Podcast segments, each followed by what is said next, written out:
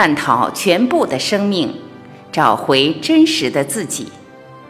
欢迎收听由张晚琪爱之声 FM 出品的《静坐》，作者杨定一、杨元宁，播音张晚琪。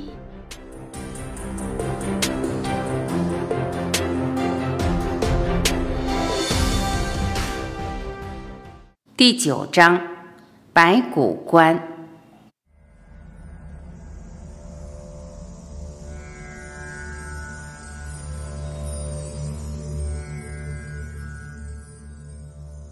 问：到现在为止，你已经介绍过了三种不同的静坐技巧，你觉得还有其他方法是有代表性或有效的吗？答。我以前对于注意力无法集中、身体气脉不通且缺乏活力的人，曾经推广过一个特别的方法，就是著名的白骨观。这也是佛陀在经典中传授的法门，我们可以一起练习看看。请闭上双眼，仔细听着我的引导，一起进行。闭上眼睛。将注意力集中在左脚大拇指上，观想这个脚趾，留意它的形状、轮廓、色泽、外形等等细节，在心里全神贯注地慢慢观想这个拇指，然后观想这个拇指越来越靠近。仿佛脚趾就在你眼前一般。接下来，观想拨开脚趾的表皮，你可以看到底下的组织，在一层一层的慢慢拨开。先是表皮下的真皮层，然后是肌肉、肌腱，最后到骨头。观想这个脚趾的颜色白得发亮。不仅如此，闪亮的指骨周围还放射出一层光晕。接着，在清楚观想这个指骨的外形及其他种种特征之后，将观想停留在这个指骨的形象上，全心全意地观想它，滋养它。你的心思可能会开始散乱。或想要观想更多其他的骨头，无论如何，只要一知道自己有这种想法，就把心思带回左脚大拇指的指骨上，继续将你的注意力灌注于此，直到这个脚趾成为唯一的焦点。就算周遭的世界即将毁灭或者消失了。你心里仍然只有眼前这个左脚大拇指，就这么继续下去，直到你完全融入心里这个脚趾，你已经成为脚趾，脚趾就是你。也请记住，这种方法有很多变化。可以将观想扩及体内其他骨骼，或沿着左脚向上观想，直到颅骨为止；或同时观想左脚和右脚两边的大拇指。然而，从我自己的观察看来，我认为这只会导致不必要的分心，所以我总是教人。只要全心全意关注在左脚大拇指上，将其他一切都视同杂念处理。各位只需不断地将注意力灌注到左脚的大拇指上，只管这个左脚大拇指。练习久了，即使不静坐时，眼前也可能浮现不少有意思的画面。但这些画面出现时，只要不管它就好。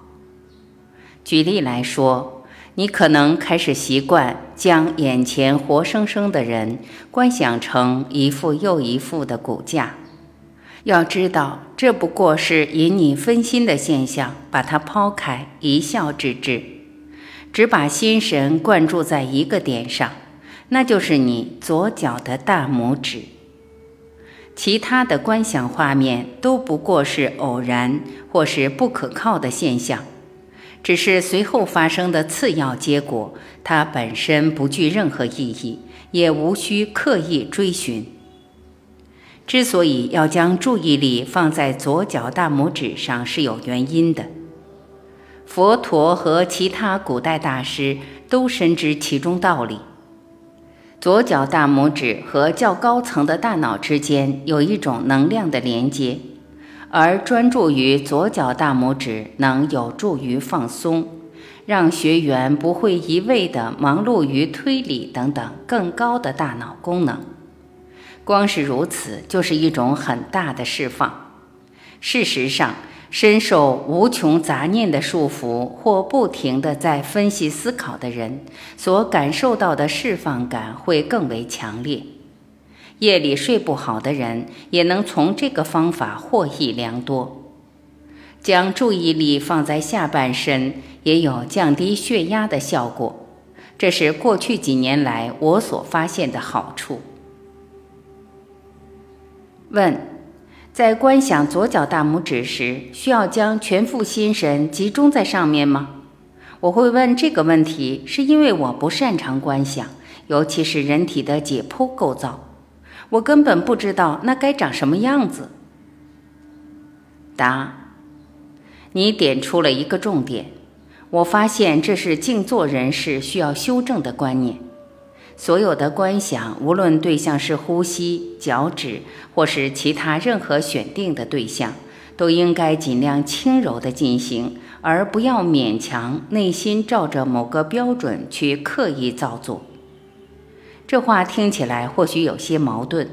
观想时越是轻松而处之泰然，越容易观想出正确的形态，观想出的画面会更精确。这一矛盾是你可以亲身去解答的。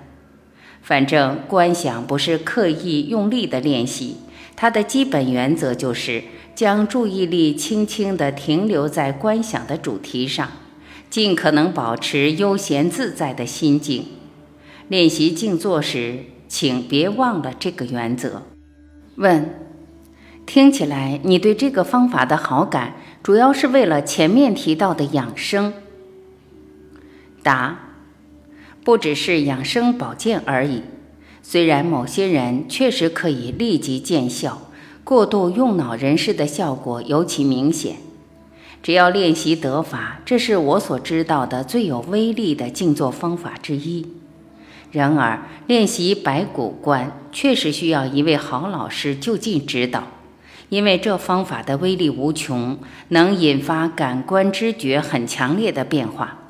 不只是我们前面提到的，把每具身体都看成一副白骨，就连现实生活的幻象也一览无遗。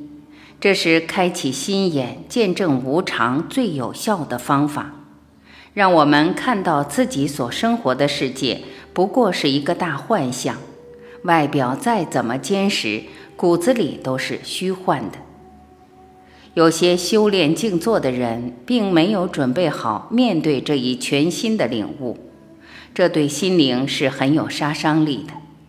一位好老师会明白这些突然的变化是多么难受，而调整静坐技巧或改用其他方法，减轻心灵所承受的冲击，并透过讨论和讲解加深静坐者的领悟。只要记得这些重点。即使是经验不足的初学者，也不容易迷失了。